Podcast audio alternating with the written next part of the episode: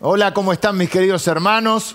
Un encuentro más en este domingo 22 de noviembre y también eh, saludar a, los músicos que también nos han, algunos de ellos nos han ministrado hoy en la adoración, porque hoy es el Día del Músico. Así que a todos los músicos que nos están viendo y a todos los que también nos sumamos todos, los que no somos músicos, pero amamos la música y, somos este, voluntariosos, pero no, no talentosos, pero importa. A los talentosos y a los voluntariosos eh, que, que aman la música los saludamos en este día. También recordar que, o mencionar que eh, hemos tenido ayer el cierre de mujeres, una reunión muy bendecida, una oradora especial que nos ha traído la palabra de parte de Dios, así que ha sido una muy linda y bendecida reunión de nuestras hermanas. Y ya estamos entrando en la última eh, etapa de esta serie que hemos llamado Apocalipsis Now, eh, trayendo la palabra de Dios, la palabra del Señor Jesús a las iglesias de- del libro de Apocalipsis, también trayéndolas a, eh, aplicándolas a la iglesia de hoy, a nuestras vidas hoy, a nosotros como parte de la iglesia del Señor. Hoy estamos con la, o vamos a ver la iglesia en Sardis, entrando ya en la anteúltima iglesia. Mejor dicho, bueno, faltarían dos más, antepenúltima, así se, se- dice exactamente, antepenúltima iglesia. Así que eh, vamos a ver entonces la palabra de Dios en Apocalipsis capítulo 3, donde eh, está este mensaje a las iglesias. Eh, primero hacerles una, una pequeña intro de, de cómo era Sardis. Sardis era una ciudad de unas 30.000 personas y una ciudad que había eh, tenido una, como en las películas de- del oeste, una fiebre del oro. Eh, y, de hecho se cree que el famoso mito del rey Midas, no sé si acuerdan ustedes del mito del rey Midas o si lo conocen, que todo lo que tocaba se convertía en oro. Bueno, pudo haberse inventado o puede haber surgido este mito en la región eh, de Sardis, ¿no? Como puede haberse remontado a lo que pasó ahí y luego se creó el mito. Eh, eh, hoy solo unas, es una zona de unas pequeñas aldeas. En, este, en Sardis adoraban a la diosa madre, de la misma manera que muchas culturas adoran ahora o, o tienen a la madre tierra como una divinidad, ¿no? Después tenían la adoración de Cibeles, de Diana, de Artemisa y justamente de, la diosa madre. Todo esto se, fusionó en una sola deidad femenina, la cual adoraban en toda la región. Así que eh, Jesús se presenta a, esta, a a la iglesia en Sardis y es una carta dura. Así que vamos a mirarla con amor, con humildad y mm, tratando de ser los más receptivos posible. Como siempre, en las cartas hay una presentación de Cristo, se presenta con alguna característica. En este caso dice, escribe al ángel de la iglesia en Sardis y se presenta así, el que tiene los siete espíritus de Dios y las siete estrellas, eh, dice esto. Es una presentación similar a la que hace a la iglesia de Éfeso, la primera iglesia que vimos, donde se les, les conté que el emperador Domiciano, eh, había acuñado una moneda donde él, eh, estaba la imagen de él justamente con siete estrellas, lo cual mostraba que era como el soberano del mundo. Siempre el número siete es ese número de, completo, por eso también son siete iglesias. ¿no? Eh, es como que de alguna manera eh, Jesús al presentarse de esta manera está diciendo, "Dom- Domiciano no es Dios, yo soy Dios, Señor, eh, Salvador, y, yo soy el, soberano, el que tiene las siete estrellas en su mano. Ese soy yo, no es Domiciano. ¿no? Es de alguna manera una ironía hacia el emperador. Esta carta no hay elogios, así que siempre era la presentación de Jesús y después venía el elogio para después ir a la corrección o la crítica. En este caso no hay elogio, va directamente a, la crítica o a la corrección porque es una iglesia de alguna manera, no es una iglesia muy buena. No hay, acá no habla de herejía, como otros vimos que había falsas creencias, no habla de herejía, así que no están, digamos, siendo engañados por falsas enseñanzas. No hay tampoco persecución, así que no hay sufrimiento, sino que ellos son sus peores enemigos. No pueden culpar al sufrimiento, no pueden culpar a los falsos maestros, no pueden culpar a la persecución, no pueden culpar a la pobreza, no pueden culpar a nadie. Ellos son los responsables de su propia circunstancia o de su propio problema. ¿Cuál es el problema que tienen? Que simplemente no les importa, son indiferentes, tienen el corazón endurecido y el Señor les habla de que están muertos espiritualmente. Dice, el que tiene, eh, escribe al ángel, yo conozco tus obras, que tienes nombre de que vives y estás muerto. Yo conozco tus obras, tienes nombre de que vives y estás muerto. ¿Cuántos conocen iglesias como esta? No es para criticar, simplemente es una descripción. No vamos a hacer nombres tampoco, ni vendría al caso, pero pasas con el auto y siempre cerrada. Nadie está siendo salvo, nadie está siendo bautizado, nadie está creciendo en la fe. No está pasando nada, simplemente está muerta. Y eso es lo que pasaba con la iglesia en Sardis. Siguen reuniéndose, pero no hay vida en la congregación. Apenas cumplían con las formalidades. Personas que asisten por tradición, por costumbre, pero no tienen un corazón apasionado, ni esa, esas ganas, ese deseo de proclamar el Evangelio. Ese Evangelio que transforma vidas no está siendo predicado, simplemente están siguiendo una tradición, una formalidad.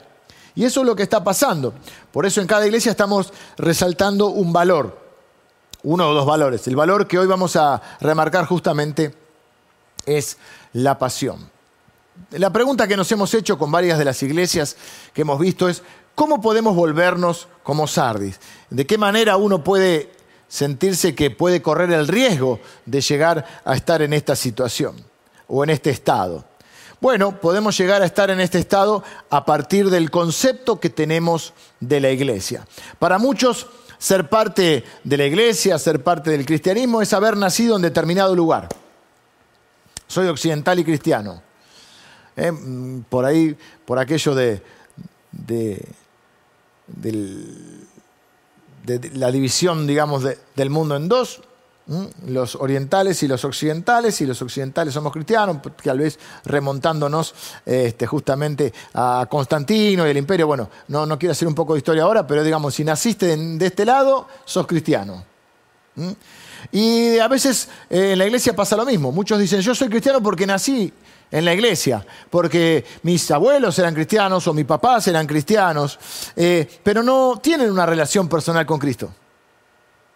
A veces es como una especie de club social, eh, donde, bueno, voy ahí porque ahí están mis amigos, porque ahí hacemos negocios, porque ahí puedo, es un buen lugar para, para establecer contactos, porque por ahí puedo ahí conseguir, eh, conocer una futura esposa, una novia, un novio.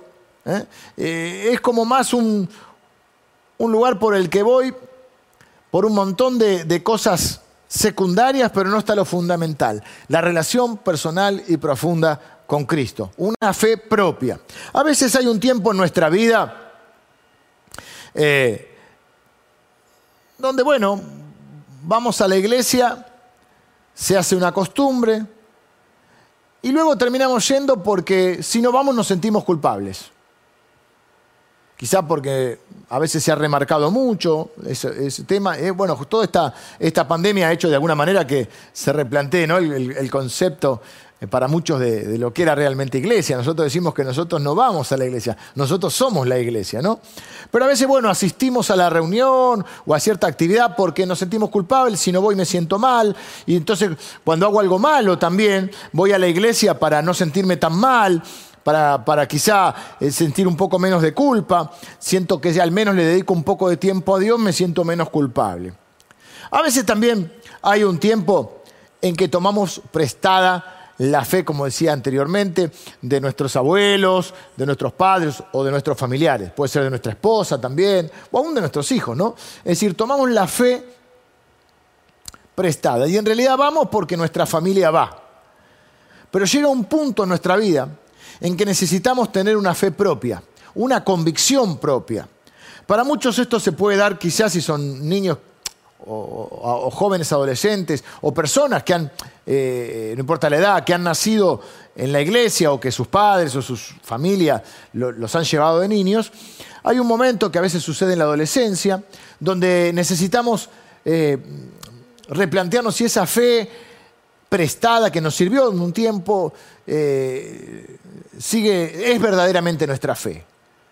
Eh, esa etapa quizá de adolescencia o alguna etapa de la vida donde hay una crisis, donde hay preguntas y donde yo me pregunto, ¿esta fe, la fe de mis padres, la fe de mi familia, es también mi fe? ¿Es mi propia fe? Y la pregunta que hoy quiero hacerte ¿superaste esa etapa? Podés decir que tenés tu propia fe, tu propia convicción, tu propia relación personal con Jesús. ¿Dejaste la fe de otros para abrazar tu propia fe?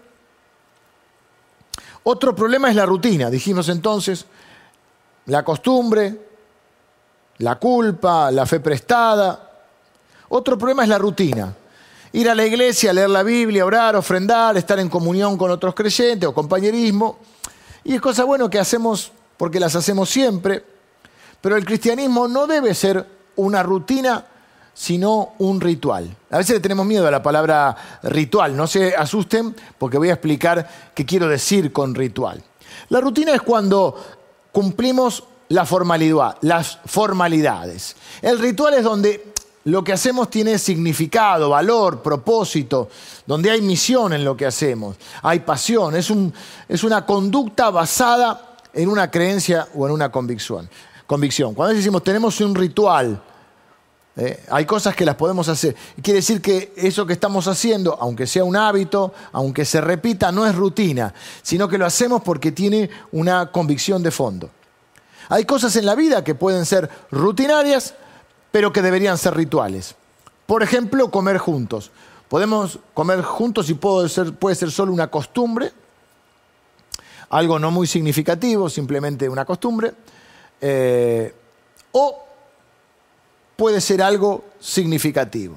Lo mismo puede pasar con salir solos en, el matrimonio, lo mismo puede pasar con ir de vacaciones o lo que sea. Puede ser rutina o ritual.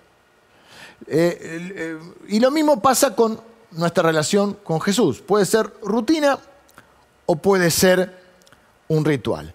Comer juntos, por ejemplo, en familia, eh, Puede ser solamente, bueno, eh, a tal hora se come, es una costumbre, cada uno eh, come mirando la tele o, así, o, mirando el celular o no comparte. O puede ser un ritual, decir, no, no, nos juntamos alrededor de la mesa a comer juntos, pero eso tiene un significado, somos una familia.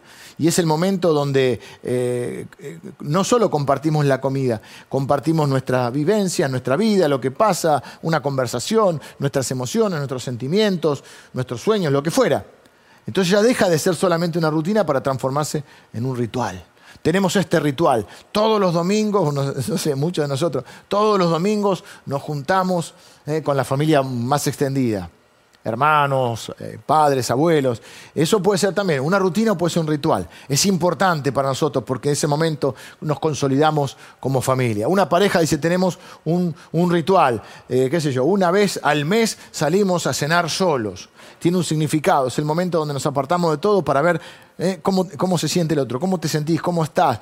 Contame cuáles son tus emociones, tus sentimientos en este momento, qué es lo que te está sucediendo.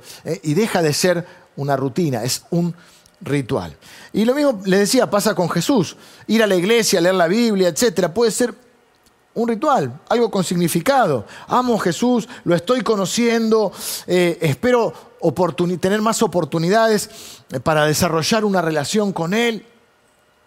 Eh, y creo que una de las causas de la muerte espiritual de las personas, aún de las familias y aún de las iglesias, es porque lo que debería ser un ritual cargado de significado se vuelve una rutina. Y si es rutina, si es costumbre, finalmente dejamos de hacerlo porque no hay pasión en eso. No hay una verdadera pasión. Quiero hacerte esta pregunta en este, en este día. ¿Hay áreas de tu vida espiritual en la que estás haciendo las cosas por rutina? Esas áreas son las que están en riesgo de morir. Esas áreas son las que eh, primero muere la pasión y luego puede morir directamente ese aspecto en tu vida. El cristianismo no es un montón de cosas que tenemos que hacer para cumplir, sino que son cosas que hacemos porque tenemos el privilegio de poder hacer. Y la triste realidad es que algunas iglesias, pienso yo, eh, no todas son así obviamente, pero pienso que algunas iglesias caen en esta, en esta situación. No digo que todas, sino digo que por ahí algunas pueden caer en esto. Empieza un declive, están estancadas. Y generalmente ocurre cuando hay una generación de personas que de alguna manera se están como inmersas en esta rutina. Y la gente joven percibe que no hay pasión, no hay misión, no hay motivación. Y lo que se hace por culpa o por costumbre no dura toda la vida. No se puede sostener un, fiel caminar con el Señor solo en base a la costumbre o en base a la culpa. Debe ser el amor y la satisfacción que produce en nosotros lo que mantiene ese caminar con el Señor. ¿Cómo te sentirías si tu iglesia muriera y la cerraran? ¿Alguna vez pensaste eso? ¿Cómo, te sentirías si tu iglesia desapareciera? Una de mis oraciones siempre es, Señor, hasta que, hasta que Cristo venga, que en este lugar se predique tu palabra que este lugar esté siempre consagrado a predicar tu palabra. Pero ¿cómo te sentirías si tu iglesia cerrara? A mí me destruiría, me sentiría devastado. Todas estas personas, todas estas familias, todos estos nuevos cristianos, todos estos niños, todas estas oportunidades que tenemos, ¿qué tal si todo desapareciera? Todo el trabajo que se ha hecho hasta acá, a mí me destrozaría. Sin embargo, para otras personas, la muerte de su iglesia no les molesta. Miren, aquí anoté esto, todo lo que tiene vida cambia. Las cosas muertas no cambian, las cosas vivas cambian. Crecen o mueren. La pregunta es si habrá cambios en la iglesia. La pregunta de fondo ni siquiera es esa, no es si habrá cambio. La pregunta es si habrá vida, porque si habrá vida va a haber cambio. Y la pregunta o a, la pregunta que me lleva esto es, o el punto que quiero resaltar es, el cambio que va a haber, ¿va a ser para vida o para muerte? ¿Para dónde voy? O sea, voy a seguir creciendo, voy a seguir alimentando la pasión, voy a seguir alimentando el amor por Cristo, voy a seguir alimentando el servicio al Señor o voy a entrar en un declive donde a partir de, de esa pérdida de pasión termine en la muerte. Te repito, esto sirve para la iglesia, pero también para varios aspectos de nuestra vida personal o de una organización. Existe un proceso, de hecho, un movimiento en las organizaciones, ¿no? Eh, hay un proceso que pasa de movimiento a organización y de organización a institución y de institución puede pasar a museo. Lo voy a explicar así. El Espíritu Santo obra en un determinado momento y hay eh, un movimiento, se genera un movimiento de Dios. Después, ese movimiento tiene que ser un poco organizarse de alguna manera y se forma una organización. Empieza una iglesia, una agencia misionera o una denominación. Después eso se convierte en una institución. Y si esa institución no se enfoca en el futuro y sino que queda anclada al pasado, ¿eh? no, se enfoca en impulsarse hacia adelante, sino en defender lo que ya ha sido logrado en el pasado, que, no estamos olvidando del pasado, nosotros celebramos aniversario, eh, honramos a quienes nos precedieron, pero tenemos que estar enfocados en el futuro. Si nosotros nos quedamos enfocados en defender el pasado, en quedarnos solamente ahí y no impulsarnos hacia adelante, ¿eh? Lo que va a ocurrir es que empezamos a hablar de los buenos tiempos, de lo, de lo que hicimos, de lo que pasó antes, de los días gloriosos y de te acordás cuándo. Entonces entramos en esta otra etapa o en esta cuarta etapa, a que yo, la que yo le llamo etapa de museo. Feo, ¿no? O sea, los museos son lindos, pero la iglesia, decimos siempre, no es un museo de perfectos, sino es un, hospital de pecadores, ¿no? Eh, entonces entramos en esta etapa donde no hay futuro, no hay misión, no hay pasión, no hay vida, solo hablamos de lo que pasó. La pregunta es, ¿quiero formar parte de un movimiento o quiero formar parte de un museo? Quiero formar parte de algo creciente, cambiante, o de algo que ya se murió y se la pasa contando las historias de lo que Dios hizo hace mucho. Por supuesto, quiero vivir una vida donde cuando sea eh, viejito pueda contarle a mis nietos de las veces en que me arriesgué y le creí a Dios y Dios intervino, vino, intervino y obró maravillas. Pero tengo que vivir enfocado en el futuro. Quiero eh, impulsar a las nuevas generaciones. Quiero formar parte de un movimiento cambiante y creciente. Mi parte, por supuesto, es ser fiel, abierto a cambiar personalmente y unirme al cambio en nuestra iglesia, en nuestra organización, para que más personas puedan conocer a Jesús, para que más personas puedan cambiar su vida y puedan crecer como discípulos de Él. Al ver la historia, podemos criticar a estas personas o podemos reconocer que todos corremos el riesgo de que podemos de, fracasar de la misma manera.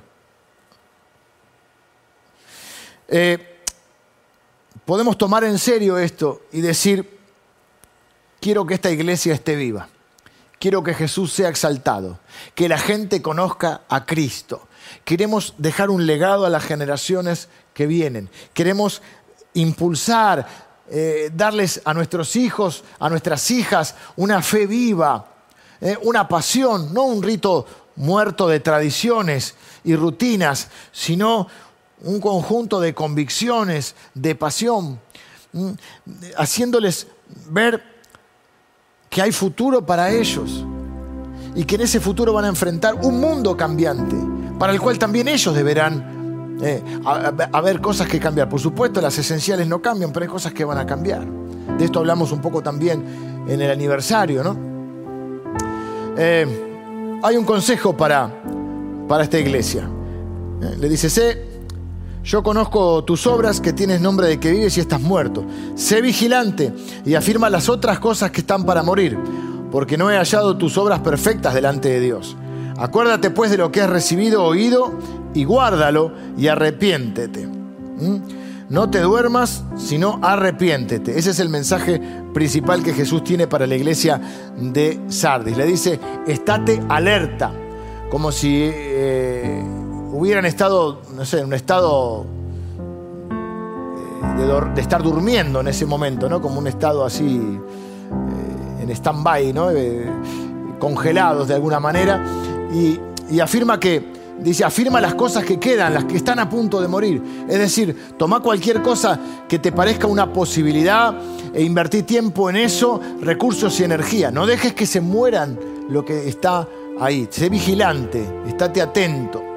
Y después dice, acuérdate de lo que has recibido y arrepiéntete. Jesús le dice aunque, que aunque estén muertos espiritualmente, aunque su familia se esté muriendo y aunque su iglesia esté muerta espiritualmente, todavía pueden arrepentirse.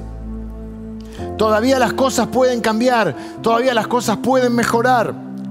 Nunca es demasiado tarde. ¿eh? Mientras, bueno, el dicho dice, mientras hay vida, hay esperanza, ¿no? Así que dice, afirma las cosas que todavía no murieron, las que están por morir. Y les da una promesa. Eh, bueno, pues si no velas, vendré sobre ti como ladrón en la noche y no sabrás a qué hora vendré. Pero tienes unas pocas personas que no han manchado sus vestiduras y andarán conmigo en vestiduras blancas porque son dignas.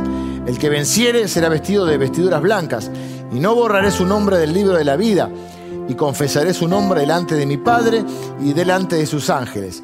El que tiene oído, oiga lo que el Espíritu dice a las iglesias. La promesa eh, dice que es para aquellos cristianos fieles. Quiero que sepan que yo sé quiénes son esos cristianos fieles y sé cómo se comportan, dice Jesús. Y sé lo que creen y lo que hacen. Y no quiero ponerlos a todos en la misma bolsa. ¿eh? Quiero reconocer que hay algunos que son fieles. Ahí está eh, diciendo algo que creo que se repite eh, aún en, el día de hoy. Dice, pero tienes unas personas, unas pocas personas en Sardis que no han manchado su vestidura, que se han mantenido fiel. Y creo que casi siempre pasa esto. Aún en las iglesias que están muriendo o en iglesias, lamentablemente algunas que ya están muertas, hay unas cuantas personas que aún aman a Jesús, que aún caminan con Él, que aún les importa servir a Dios eh, y, estar con Él.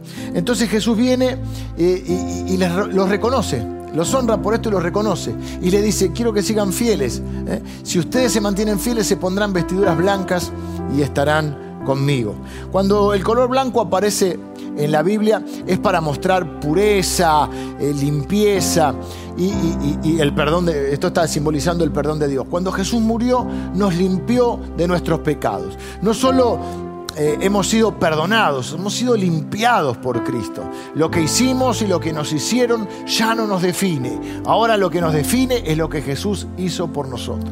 Así que nadie se tiene que sentir eh, eh, sucio por algo que haya hecho o por algo que le hayan hecho.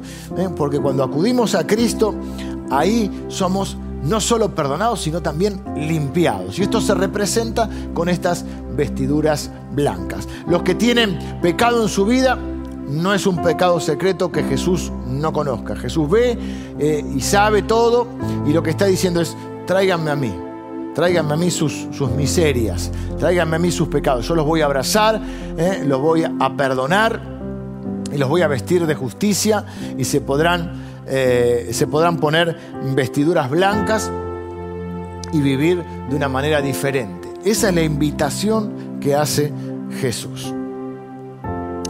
Quiero terminar haciéndote esta pregunta. ¿Hay algo que está por morir en tu vida y que debes salvar hoy? Jesús le está hablando a personas que habían dejado morir un montón de cosas en sus vidas. Algunos ya parecían que no había esperanza, pero Jesús dice,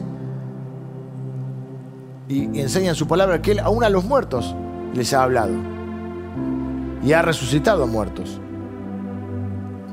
Y Jesús les habla a aquellos que están físicamente vivos pero espiritualmente muertos. Y les dice, esto no puede seguir así. Arrepiéntanse. Las cosas tienen que cambiar. Y la única manera de que cambien es que vengan a mí.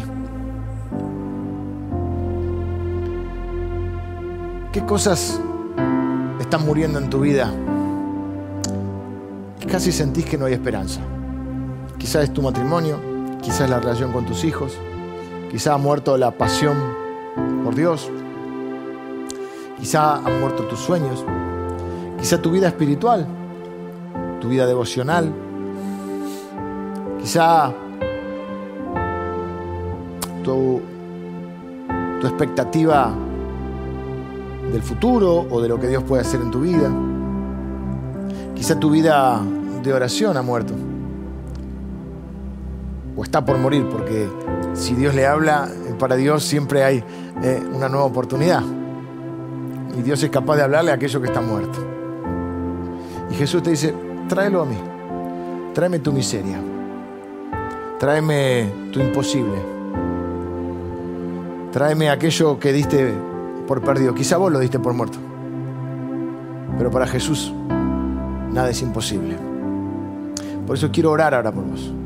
Pero quiero primero que abras tu corazón y que delante del Señor, yo no conozco otra manera de resolver algo si no es enfrentándolo. Lo puedes enfrentar solo, lo puedes enfrentar, puedes huir o enfrentarlo. Lo puedes enfrentar solo o lo puedes enfrentar con Jesús. Y yo quiero hoy invitarte a que a, extenderte la invitación que hace Jesús. Aquellas cosas que están por morir en tu vida. Quizá hay cosas que ya han muerto y quizá hay algunas que ya no hay vuelta atrás, pero hay otras en las cuales Dios todavía puede obrar. Y quizá hay cosas que, como dice acá, tenés que arrepentirte y ser vigilante y estar atento. Porque quizá están por morir, pero quizá estás a tiempo. Siempre estás a tiempo de volver a Jesús. Siempre Jesús puede hacer lo imposible. Aún aquellas cosas que vos ya diste por perdidas. Pero quiero tener una oración entonces. Pero antes de tener esta oración, quiero que, que hagamos este ejercicio juntos. Que traigas estas cosas delante del Señor. Y el Señor, estas son mis miserias, estas son las cosas que, estas son mis imposibilidades. Y quiero ponerlas delante tuyo. Y quiero que vos les des vida a aquello que ha muerto o a aquello que está por morir. Oramos. Jesús, eh, gracias por, por la iglesia. Queremos amar y servir siempre a la iglesia. Señor, te pido que recibamos esta palabra. Y que, Señor, nos quisimos preguntar hoy, en esta mañana, eh, en qué formas estamos muertos y necesitamos ser revividos, o qué cosas están por morir en nuestra vida y necesitamos que vos revivas eh, con tu poder, con tu presencia y con tu Espíritu Santo. Señor, pido por las iglesias que, se sumen al cambio, Señor, y, al crecimiento que trae vida. Y Señor, yo como pastor pido por nuestra iglesia que, que no sea una iglesia que esté hablando solamente de lo que solía pasar, sino que siempre sea una iglesia que sea capaz de hablar y de mirar o de soñar con lo que está por suceder. Señor, bendigo a cada uno de mis hermanos. Y estoy orando por aquellos, Señor, que han presentado esas áreas donde necesitamos ser revividos. O aquellas áreas que todavía no han muerto, pero si siguen este rumbo están por morir. Te pido, Señor, las entregamos en, tus manos. Y te pedimos, Señor, que hagas lo imposible y que le des vida a aquello que nuestra vida merece vivir. Señor, te doy gracias por tu palabra, por tu amor incondicional y por las nuevas oportunidades que siempre nos das. En el nombre de Jesús, bendigo a cada uno de mis hermanos y de mis hermanas. En el nombre de Jesús. Amén. Que el Señor les bendiga y nos vemos pronto.